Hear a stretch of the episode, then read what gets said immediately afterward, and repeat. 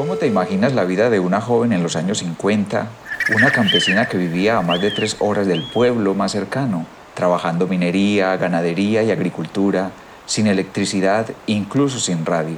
En este episodio, Adela describe con detalles cómo pasó de ser la joven que se enfadaba cada vez que se enteraba que su madre estaba embarazada, porque esto implicaba más trabajo para ella como hermana mayor, a ser ella misma la madre orgullosa de 12 hijos.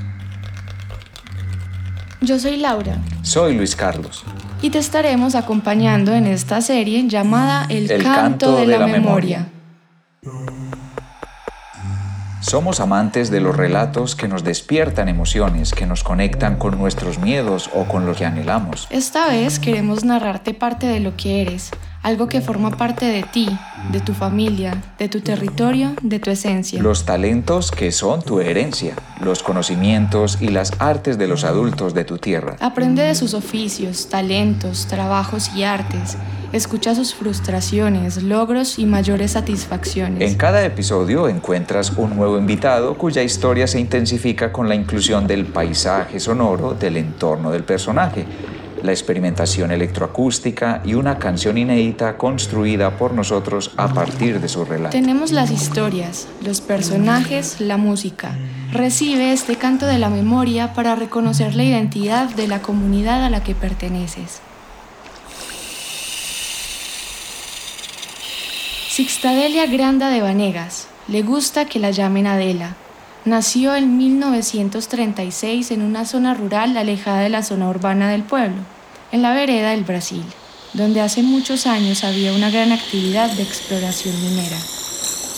A Adela le gusta hacer manualidades, tejer colchas y cojines. Actualmente forma parte del grupo de la tercera edad y del grupo de baile. Adela es una mujer alegre. Cuando percibe que la tristeza la visita, prefiere no mostrarla en esos momentos es mejor ocuparse para mantener la mente despejada, nos explica ella.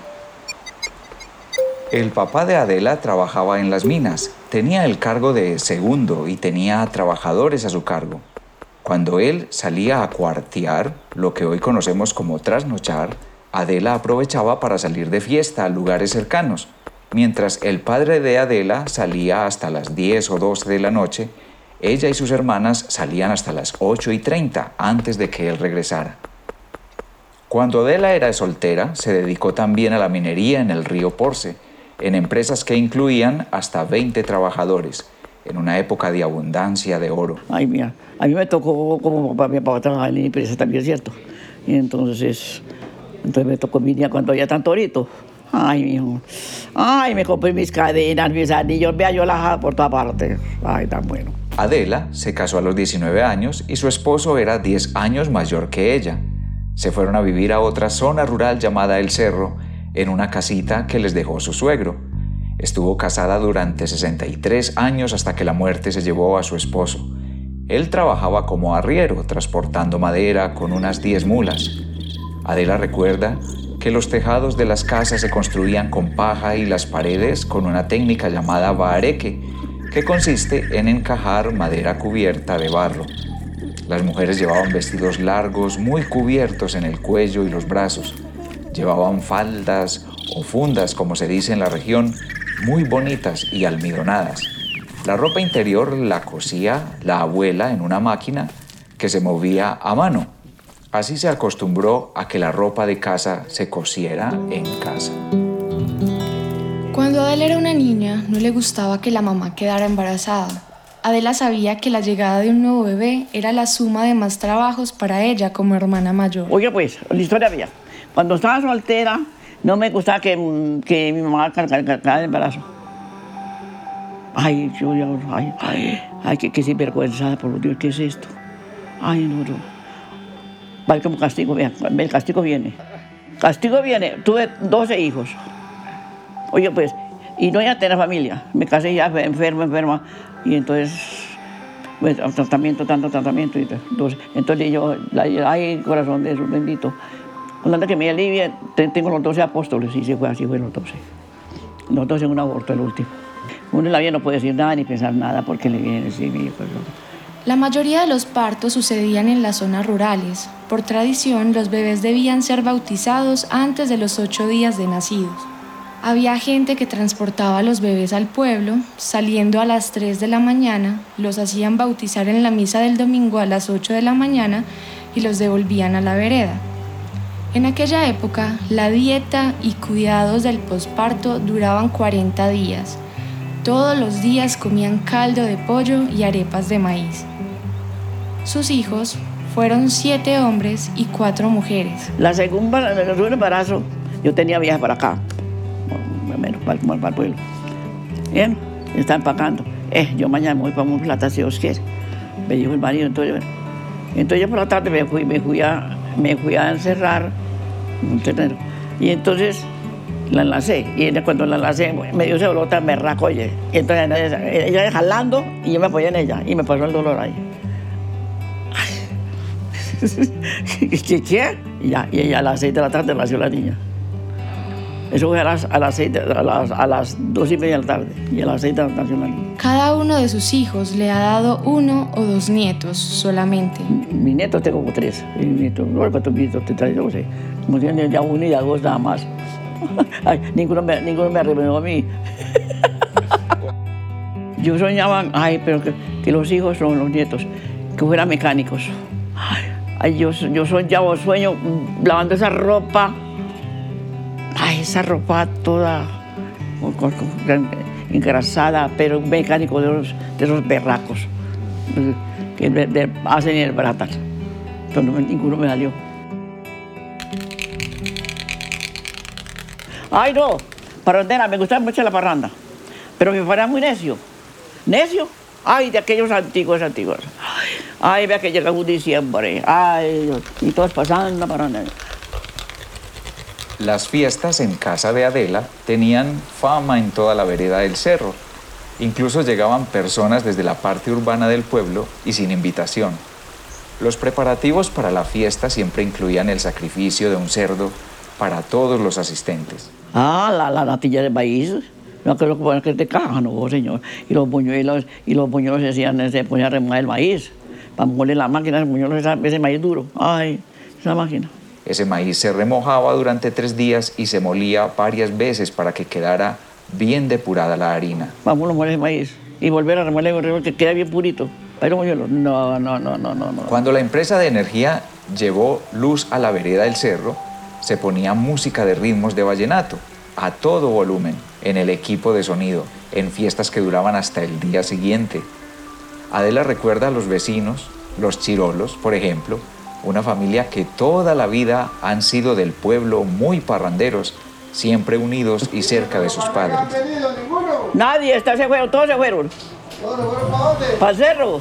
No, para los ciruelos. Ey. Bueno, vaya para allá. No. Mientras, ¿Quiere cantando yo?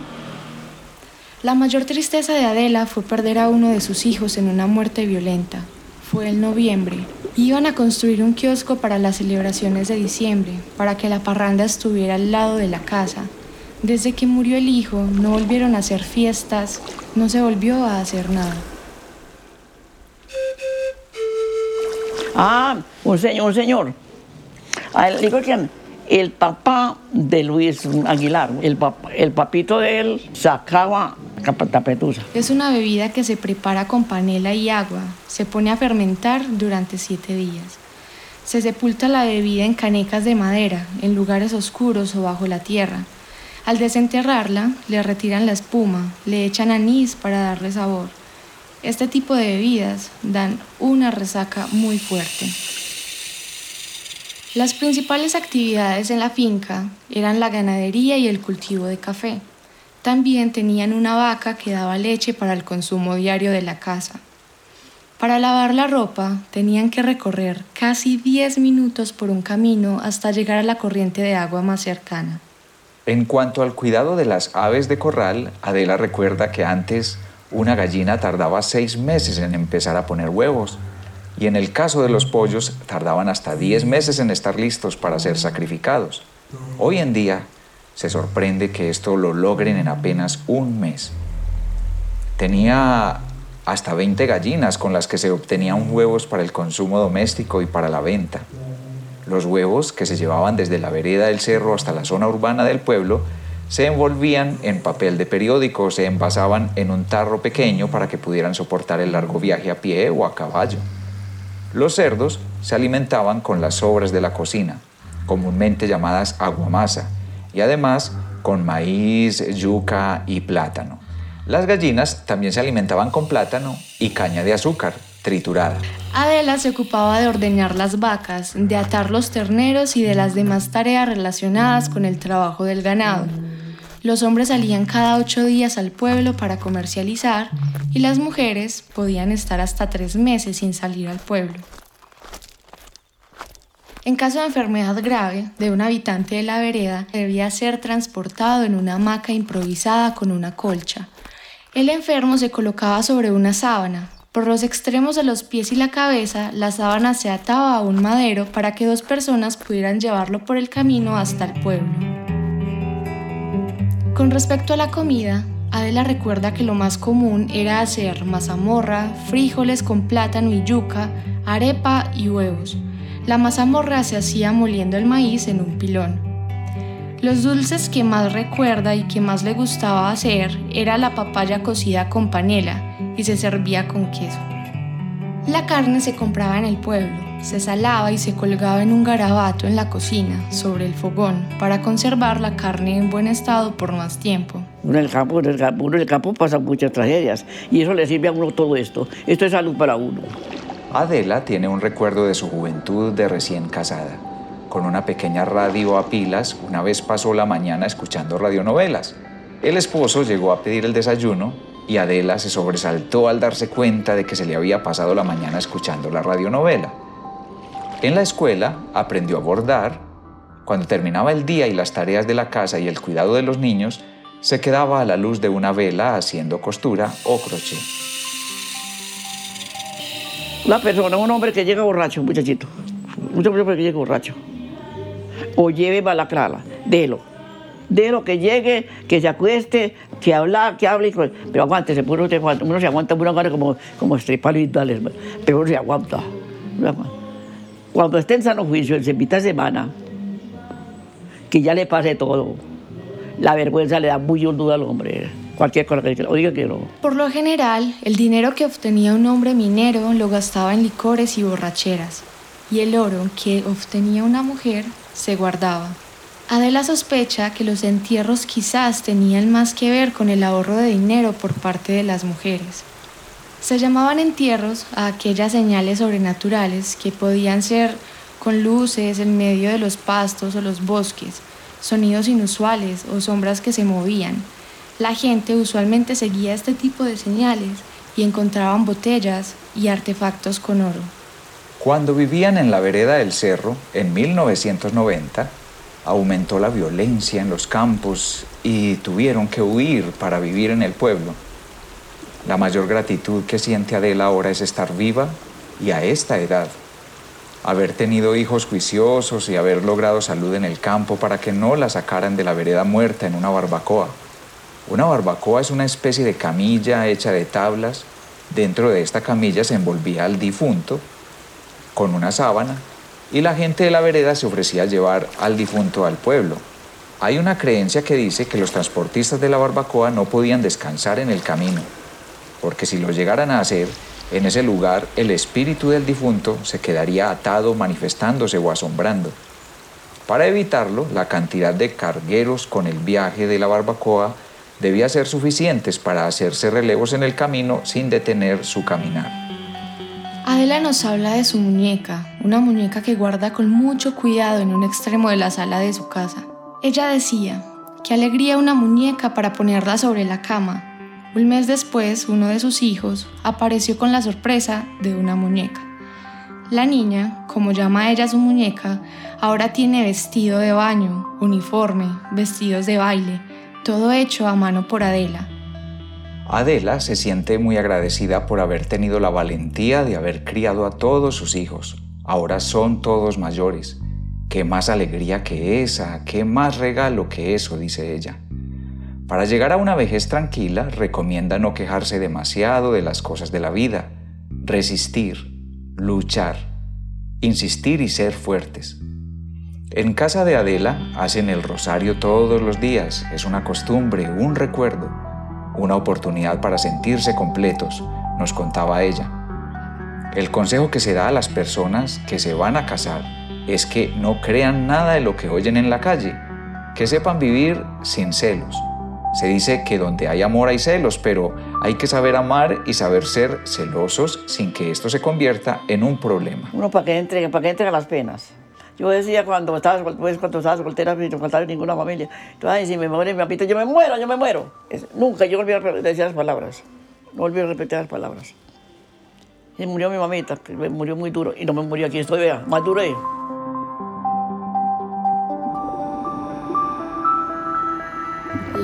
noche protege los murmullos a lo lejos. Son la llave a la memoria de lo que una fui. La luz por la ventana pinta tu silueta y los telares de sal que hice para ti. Muro de recuerdos, mapa un viaje en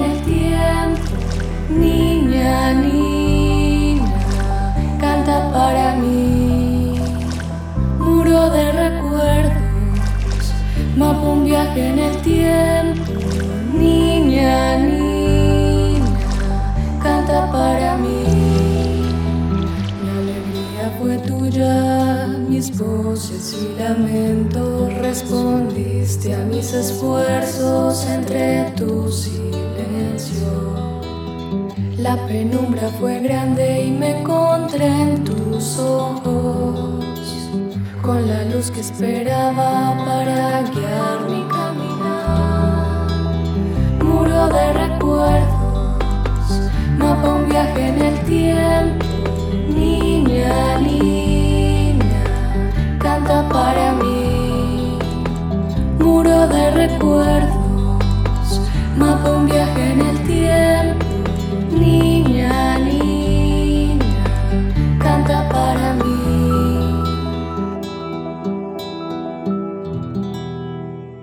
Para leer los textos, ver las fotografías e información adicional de este proyecto, visita el sitio web aulamusical.com slash el canto de la memoria. Esto es El canto de la memoria, un proyecto sobre el patrimonio inmaterial de Gómez Plata realizado por Laura Moreno Montoya y Luis Carlos Moreno Cardona para Aula Musical. La cultura es de todos. Ministerio de Cultura.